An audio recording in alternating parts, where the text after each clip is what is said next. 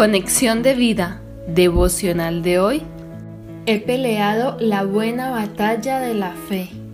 Dispongamos nuestro corazón para la oración inicial. Gracias Señor Jesús por el llamado que me has hecho para servirte y para anunciar el Evangelio a toda criatura y en todo lugar. Lléname de tu espíritu. Revela a mi vida toda la riqueza de tu gracia que actúa ahora en mí. Amén. Ahora leamos la palabra de Dios. Segunda de Timoteo capítulo 4 versículos del 7 al 8. He peleado la buena batalla, he acabado la carrera, he guardado la fe. Por lo demás, me está guardada la corona de justicia, la cual me dará el Señor, juez justo, en aquel día. Y no solo a mí, sino también a todos los que aman su venida. La reflexión de hoy nos dice, al final de sus días, Pablo escribe esta declaración.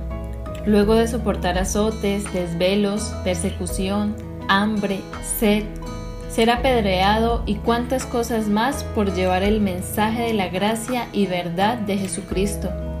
Segunda de Corintios 11, 24, 29. Consiguiendo, por supuesto, anunciar y enseñar a muchos la buena noticia de la salvación Pablo sufrió por causa de Cristo, pero en la gracia de Dios llegó a la meta, al propósito del supremo llamamiento por el cual el Señor lo había llamado, como se había propuesto antes, al premio del supremo llamamiento de Dios en Cristo Jesús.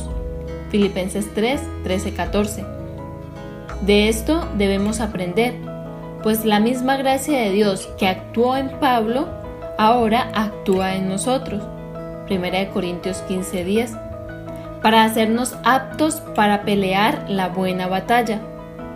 Pero necesitamos preparación, colocarnos el propósito de servirle y necesitamos mantenernos constantes a pesar de las circunstancias, creciendo en el conocimiento de Cristo.